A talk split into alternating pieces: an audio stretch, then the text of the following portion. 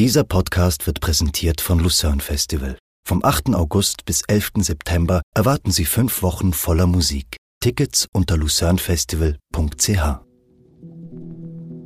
NZZ Akzent.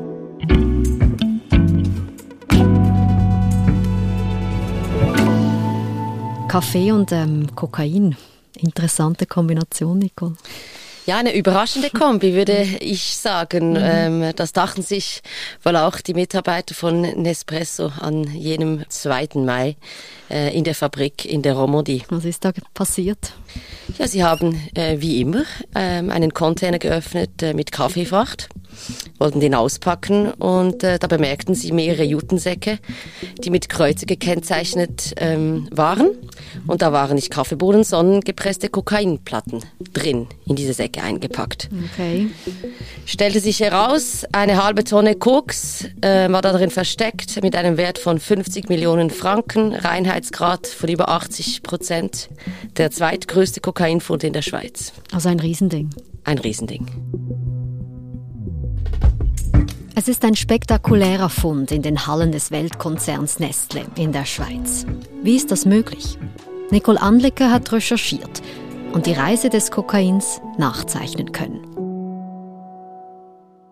Dann schauen wir mal an, was du herausgefunden hast. Wo beginnt denn die Reise von diesem Kokain?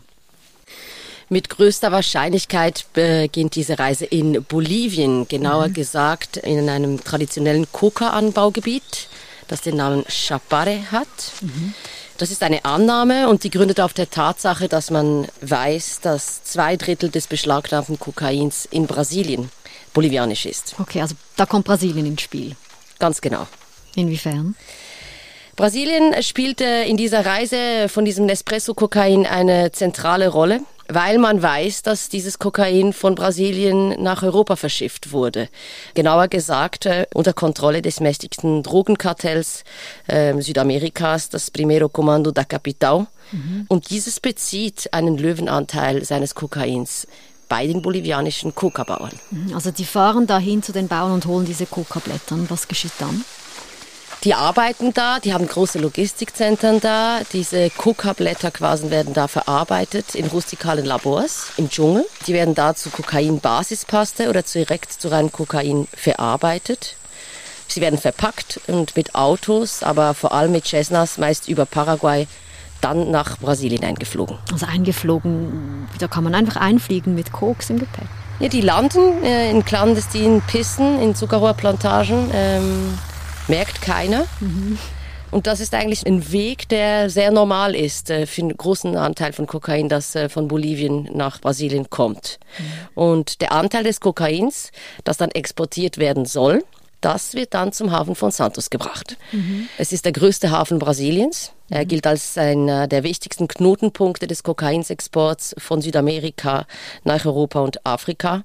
Und wichtig dabei, darum wieder zurück zu diesem Drogenkartell, das PCC, das kontrolliert diesen Hafen. Das heißt, alles Kokain, was von Santos dem Hafen rausgeht, mhm. läuft unter der Kontrolle des PCC. Okay. Und also diese Verbrecherorganisation, wie bringen die dann aber dieses Kokain genau jetzt in diesen Hafen rein? Ja, dieses gepresste Kokain wird dann von diesen Zuckerrohrplantagen in einen Lastwagen gefüllt und dieser Lastwagen fährt zum Hafen von Santos hinunter.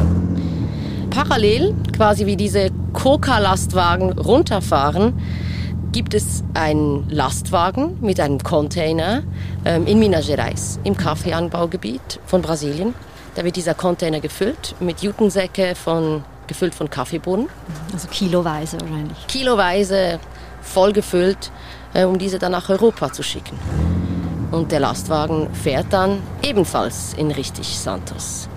Und da irgendwo um den Hafen von Santos, kann im Hafen selber sein, aber meist eigentlich im Umkreis vor dem Hafen, also einfach in der Nähe des Hafens, dann finden sich eigentlich dann diese beiden. Also dann gibt es dann irgendwo, gibt es wahrscheinlich eine Lagerhalle oder man weiß es nicht genau, Lagerhallen, wo dieses Kokain quasi wartet auf seinen Platz, wo es verschifft wird.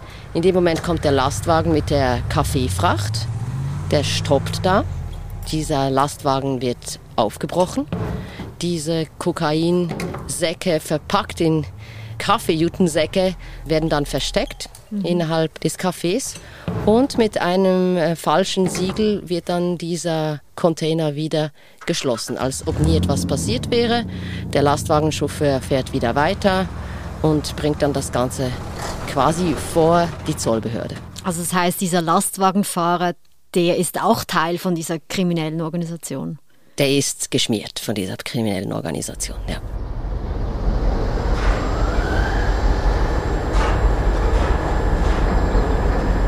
Dieser Container mit offiziellem Kaffee und verstecktem Koks kommt da also beim Hafen an. Was geschieht dann?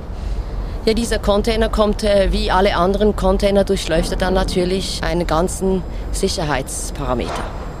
Da ähm, gibt es so Kontrollscanner, Röntgenbilder, die gemacht werden. Mhm. Ich habe mit dem Zollchef vom Hafen von Santos gesprochen. Der hat mir auch nähere Informationen gerade zu dieser Nespresso-Fracht geben können. Mhm. Er hat mir gesagt, das sei durch die Röntgen gegangen und ähm, sei dann eigentlich, wie man so schön sagt, durch den grünen Tunnel gekommen.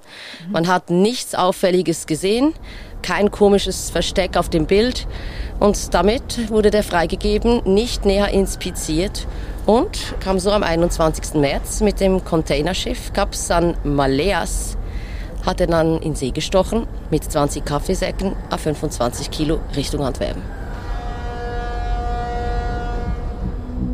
Wir sind gleich zurück. Lucerne Festival. Erleben Sie beim Sommerfestival vom 8. August bis zum 11. September die Klassikstars im Herzen der Schweiz. Diversity lautet das Motto der diesjährigen Ausgabe mit fünf Wochen voller Musik im und ums KKL Luzern. Infos und Tickets unter luzernfestival.ch.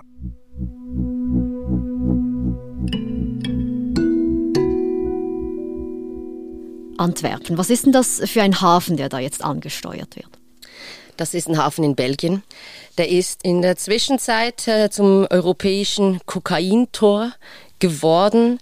Nirgendwo sonst in Europa wird so viel Rauschgift, Kokain beschlagnahmt. Ähm, es waren 2021 über 80 Tonnen.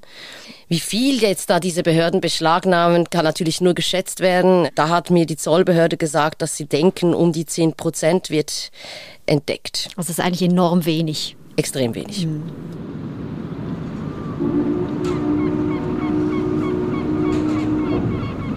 Und was geschieht dann mit diesem Kokain, als das in Antwerpen ankommt? Das Kokain in Antwerpen muss irgendwie aus diesen Containers herauskommen. Und äh, da arbeiten lokale Gangs. Mhm. Die sind spezialisiert darauf. Die arbeiten im Auftrag, man nimmt an, für die kalabresische Mafia oder eine Bande aus dem Westbalkan. Also große Verbrecherorganisationen. Genau, das ähm, kann man sagen, dass dahinter einer dieser großen Mafias waren, weil keine andere Drogenorganisation in Europa eine so große Lieferung überhaupt finanzieren kann. Ja, und was machen die dann? Man muss sehen, Schmuggel an einem Hafen funktioniert nur durch geschmierte Komplizen. Mhm. Das heißt, es gibt quasi jede Person, die irgendwie in diesem Handel am Hafen damit zu tun hat, könnte rein theoretisch ein Komplize sein. Das sind Lastwagenchauffeure, die die Route umleiten, wie wir vorher gesprochen haben, in Brasilien. Das sind Kranführer, die Container verschieben. Das sind Zollbeamte, die Röntgenbilder fälschen oder einfach Container einfach durchwinken, obwohl sie wissen, dass Fracht drin ist. Mhm. Meistens machen sie es so, dass diese Container voll mit Kokain irgendwie rausgekommen kommen aus, aus dem Hafen und da dann gerade neben dem Hafen irgendwo wieder in einem Logistik, in einer Fabrikhalle werden dann die wieder geöffnet. Das Kokain wird rausgenommen von den lokalen Banden, die darauf warten und das Ganze wird wieder verschlossen. Und was ist denn jetzt aber mit diesem Nespresso-Koks passiert? Das ist die Frage der Fragen. Irgendwo in Antwerpen, um Antwerpen im Hafen, ist den Kriminellen ein Fehler unterlaufen. Was könnte das sein? Da kann man natürlich nur spekulieren, weil man weiß, dieses Kokain war eigentlich ähm, für den europäischen Markt vorgesehen, hätte verkauft werden sollen. Mhm. Stattdessen was, ähm, ist es bei Nespresso gelandet. Das kann sein, dass die Person, die geschmiert worden war, vorher an diesem Tag vielleicht gerade krank war. Das kann sein, dass man sich in der Seriennummer getäuscht hat. Also dass der falsche Container war, so, den man geknackt hat. Das kann sein, dass irgendeine unvorhergesehene Kontrolle irgendwo war und dann man einfach den Container nicht öffnen konnte irgendwo und dann einfach die Ware verloren hat. Wir werden nie wissen, wie, aber es gibt natürlich in dieser Lieferkette quasi ganz viele Stellen. Es ist natürlich risikoanfällig, das Ganze. Aber es zeigt, dass doch, ich sage jetzt mal, kriminelle Profis hier einen Fehler gemacht haben, möglicherweise. Genau, den Vollprofis ist ein Fehler unterlaufen. Das Kokain ist nie auf den Markt gekommen, wie es hätte kommen sollen, sondern ist halt in diesem Container geblieben, hat dann eine neuerliche Reise von Belgien Richtung Schweiz über Basel bis in den Kanton Freiburg genommen, in das kleine Romo, wo diese Fabrik von Nespresso steht. Und an diesem 2. Mai die Arbeiter dann ihre Arbeit vollbracht haben und statt dann eben halt Kaffeesäcke halt auch Kokain vorfanden. Du hast gesagt, es ist ein Rekordfund, also ein 500 Kilo Koks, das jetzt da den Kriminellen durch die Lappen gegangen ist sozusagen. Was bedeutet das für diese Organisation? Die verkraften das relativ gut. Mhm. Man muss auch sagen, das ist eine Route, die, die viel befahren wird zwischen Brasilien und Antwerpen. Das heißt, alles ist einberechnet. Solche Sachen passieren ihnen auf dieser Route eher selten. Aber es ist wie bei jedem großen professionellen Unternehmen. Verlusten werden einkalkuliert. Also wenn du sagst selten, das heißt in den allermeisten Fällen gelingt Ihnen den Schmuggel von so einer großen Menge.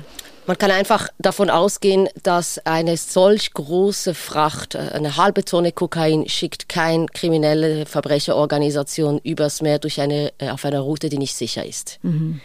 Die üben vorher. Die schicken auf neuen Routen Frachten mit Kokain, die 50 Kilo sind, die 100 Kilo sind, um diese Verluste zu minimieren. Wenn man eine halbe Tonne schickt, weiß man, das ist eine Route, die sehr gängig äh, gebraucht wird von ihnen. Mhm. Das heißt am Ende Pech für die Kriminellen und irgendwie Glück für die Friburger Kantonspolizei.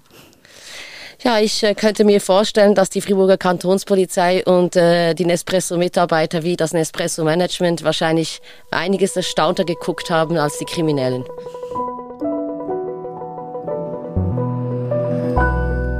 Nicole, kann es sein, dass wenn ich jetzt in diesem Zeitraum einen Espresso-Kaffee getrunken habe, ich äh, unbeabsichtigt auch gekokst habe? Ich kann dich beruhigen, keine Sorge. Diese Kokainpäckchen, die waren sehr gut verpackt und isoliert in eigenen Kaffeesäcken, hat übrigens auch Nespresso ziemlich schnell ähm, bekannt gegeben. Also du kannst in Ruhe deinen nächsten Nespresso trinken. Gott sei Dank. Nicole, vielen lieben Dank. Ich danke dir. Das war unser Akzent. Produzent dieser Folge ist Sebastian Panholzer. Ich bin Nadine Landert. Bis bald.